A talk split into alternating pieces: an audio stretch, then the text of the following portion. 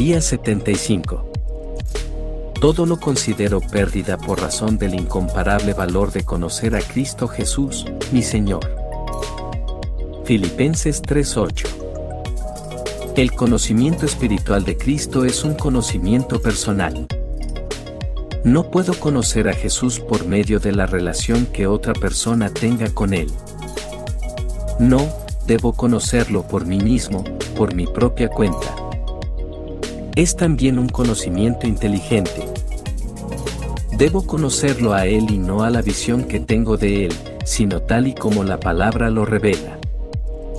Debo conocerlo en sus dos naturalezas, divina y humana. Debo conocerlo en su posición de autoridad. Sus atributos. Sus obras. Su humillación y su gloria. Debo meditar en él hasta que puedan comprender, junto con todos los santos, cuán ancho y largo, alto y profundo es el amor de Cristo, en fin, que conozcan ese amor que sobrepasa nuestro conocimiento, para que sean llenos de la plenitud de Dios. Efesios 3, 19. Nuestro conocimiento de Él será un conocimiento afectuoso, porque si lo conozco plenamente, lo amo. Y una pizca de conocimiento del corazón bien vale una tonelada de conocimiento mental. Será un conocimiento que satisface. Cuando conozca al Salvador, mi mente rebosará y sentiré que tengo lo que mi espíritu siempre ansió conocer. Él es el pan de vida y el que coma de ese pan, nunca pasará hambre. Juan 6:35.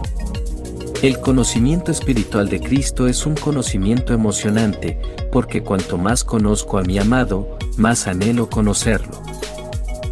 El conocimiento que obtengo al ascender a la cima será una invitación a seguir adelante. Mientras más aprendo de él, más deseo aprender.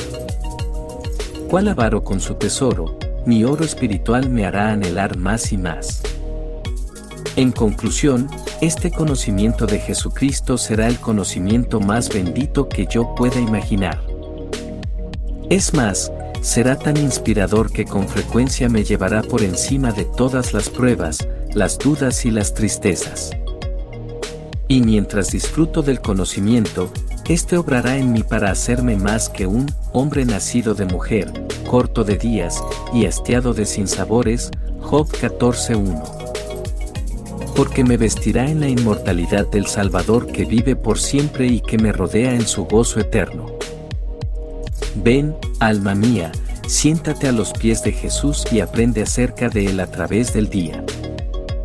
¿Cuál es la meta de tu vida? Pablo estaba bien enfocado en cuanto a este interrogante porque dijo, quiero conocerlo a Él a Cristo, Filipenses 3:10. Por supuesto, él era creyente y tenía una relación con Cristo pero deseaba más. Del mismo modo, oró por los creyentes de Efeso diciendo, pido que el Dios de nuestro Señor Jesucristo, el Padre glorioso, les dé el espíritu de sabiduría y de revelación, para que lo conozcan mejor. Efesios 1:17.